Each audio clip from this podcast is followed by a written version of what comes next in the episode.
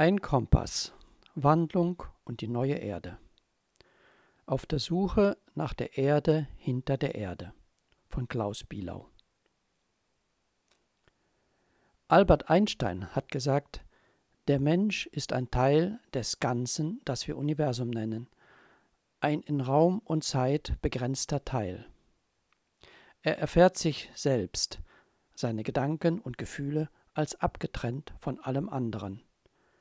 Eine Art optischer Täuschung des Bewusstseins.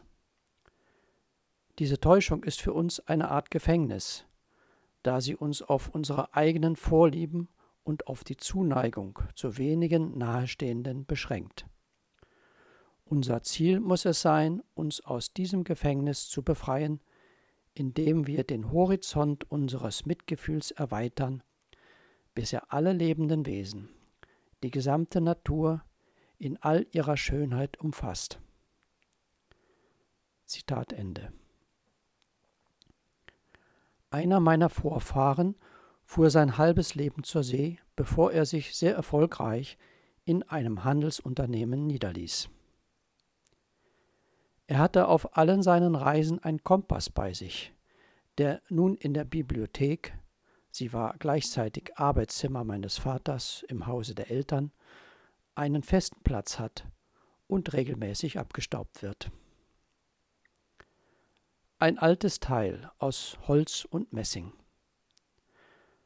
Da wir schon lange Jahre nicht mehr an der Küste leben, wird der Kompass nicht gebraucht. Er ist auch viel zu altmodisch sofern ein Kompass überhaupt altmodisch sein kann. Das Interessante an diesen Dingen ist ja, dass sie ständig funktionieren. Sie brauchen keinen Strom oder sonst einen Antrieb. Sie funktionieren einfach. Das faszinierte mich wie viele Jungen immer wieder. Eines schönen, klaren Sommertages kam ein alter, pensionierter Kollege meines Vaters, ein weitläufiger Verwandter, Onkel Hans, zu uns zu Besuch. Und als er Platz nahm im Arbeitszimmer, sie hatten irgendwelche komplizierten juristischen Dinge zu besprechen, fiel sein Blick auf den Kompass. Er stand auf, betrachtete ihn, schmunzelte. Kurtel, du weißt schon, was es mit diesem, gerade mit diesem Stück auf sich hat. Ich sehe, dass er regelmäßig gereinigt wird.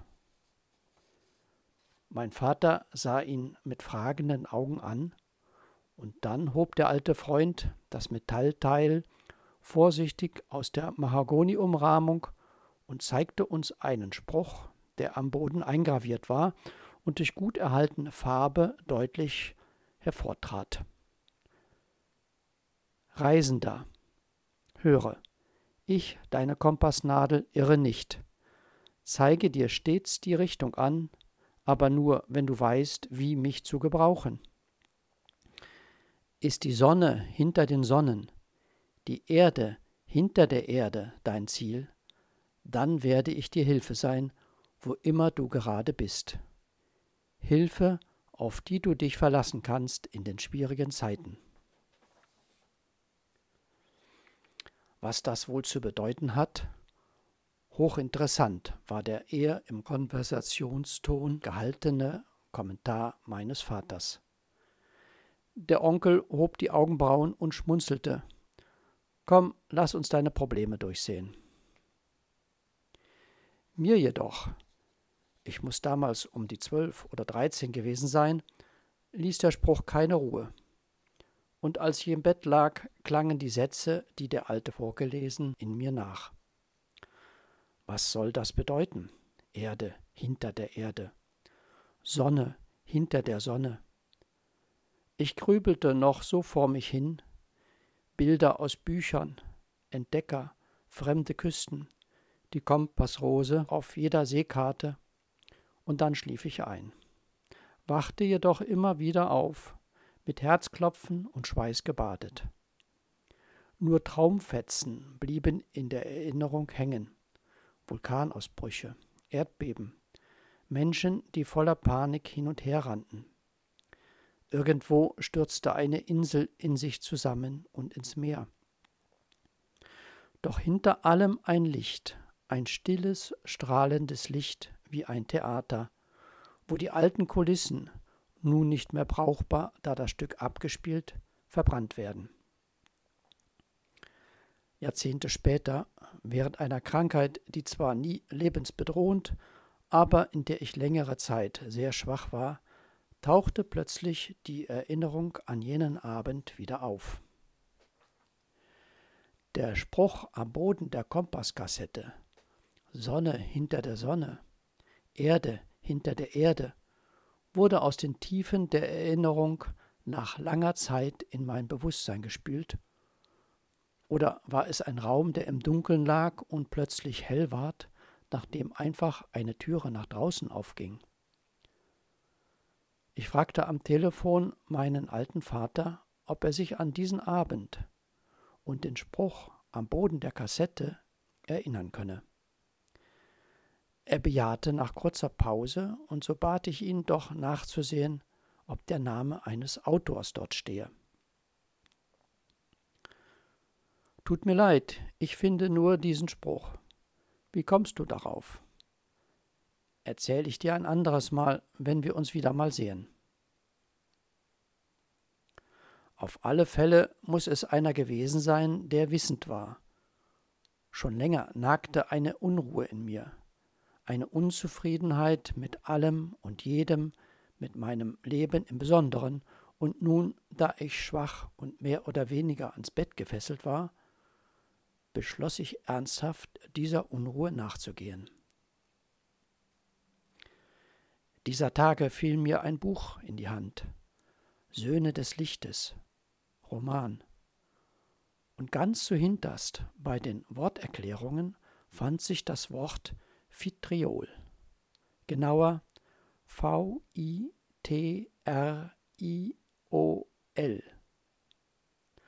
Als Chemiker, ich arbeite noch in einem Amt für Umweltschutz, ist mir Vitriol seit den Tagen des Chemieunterrichtes in der Schule geläufig.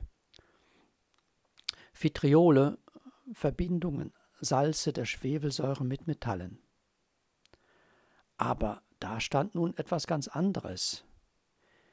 Visita interiora terrae rectificandoque invenies occultum lapidem. Begib dich ins Innere der Erde, und indem du dich läuterst, wirst du den Stein der Weisen finden. Eigentlich den verborgenen Stein. Als ich diese Worte las, war da kein Erstaunen, kein Verwundern in mir, es war klar, so müsse es sein. Nur was tun? Wie tun? Das war damals der Aufbruch in ein neues Leben, davon geprägt, diese geheimnisvolle Kompassinschrift mit dem Vitriol in Einklang zu bringen. Chemie verstand ich bald als eines der Kinder einer großen universellen Mutter, der Alchemie.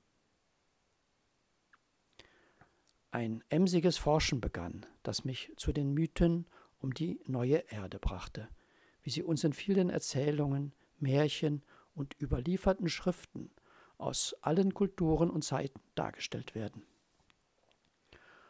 Und alle diese Überlieferungen wollen von den Menschen verstanden werden. Nein, es geht nicht nur um mich, um meine Person. Wenn es um den Mittelpunkt der Erde geht, muss nicht die ganze Menschheit davon betroffen sein? Da ich mich von meiner damaligen Krankheit nicht mehr ganz erholte, musste ich viele Dinge bleiben lassen, die mir früher wichtig waren. Dafür hatte ich jetzt, wie man sagt, zufällige Treffen mit Menschen, die auch nach etwas anderem auf der Suche waren, gleich einem Geheimnis, das in unserer Seelentiefe undenklich lange Zeiten schlummert, im Schlaf gehalten wurde, doch nun sich wieder zu regen beginnt. Das, was die Erde hinter der Erde ist, kann nichts anderes als das Paradies sein, Nirvana oder wie immer man dazu sagen will. Und es kann nirgendwo anders gefunden werden als in uns, eigentlich ist es die Mitte im Grunde des Herzens. Wird es da gefunden, dann wird es überall erkannt. Ich musste wieder an den alten Freund meines Vaters denken. Seine Augen besuchten mich, sein verstehendes Schmunzeln, und nun stand die Bedeutung vieler Worte vor mir wie in einem aufgeschlagenen Buche. Dieses überall, wahrlich, über dem All. Was sonst soll die neue Erde sein als die hinter der Erde, erleuchtet von der verborgenen Sonne, die ja auch überall ist. Könnte es sein, dass alles, was wir so sehen, Kulisse ist? Einfache Staffage, Bretterbuden vom Jahrmarkt vergleichbar? Die Menschen begegnen mir in der letzten Zeit anders, freundlicher als sonst, wohlgefällig. Auch meine einstigen Widersacher hören auf zu stechen. Mir kam da ein dunkler Gedanke, dass das alles mit mir zusammenhängen könnte. Ein junger Kollege, der mein Nachfolger werden wird, auch Chemiker, schleppte mir Bücher heran von der Alchemie, und es gab deren eine größere Zahl, als ich je angenommen. Und da, wie sollte es anders sein, taucht immer wieder der Name Hermes Trismegistus auf, des dreimal Großen, der in der Renaissance aufs Neue bekannt wurde, vor allem durch Marsilio Ficino. Ist nicht die zeitlos ewige Renaissance, die Wiedergeburt in ein brennendes, ja flammendes Hier und Heute unser eigentliches Ziel, deswegen wir auf diesen Planeten geschickt wurden, um durch das geheimnisvolle Licht alles zu erneuern, ja auch eine neue Erde erstehen zu lassen? Und so handelte ich mich von einem zum anderen, oder vielleicht besser, nicht ich war es, der sich strecken musste nach diesem oder jenem. Es ist anders. Da gibt's eine Kraft, sie bleibt geheimnisvoll, sie zieht das an, was gerade nötig sein kann für nächste Schritte. Und da fielen mir diese Zeilen von Masilio in die Hände. Begehrst du das Antlitz des Guten zu schauen? Wirf einen Blick auf die ganze vom Sonnenlicht erfüllte Welt. Betrachte das Licht in der Weltmaterie, wie es erfüllt ist von allen Formen aller Dinge und dazu beweglich. Nimm die Materie fort und lass das Übrige bestehen, dann hast du die Seele als unkörperliches, allförmiges, unveränderliches Licht. Dieses Licht leuchtet unendlich, weil es aus seiner eigenen Wesensart leuchtet und nicht durch die Beimischung anderer Dinge eingeschränkt ist. Durch alle Dinge erstreckt es sich, weil es in keinem ist, damit es gleichermaßen alle durchleuchten kann. Es lebt aus sich selbst und verleiht jedem Wesen Leben, während sein Schatten, nämlich dieses Sonnenlicht hier, auch der Körperlichkeit Leben spendet.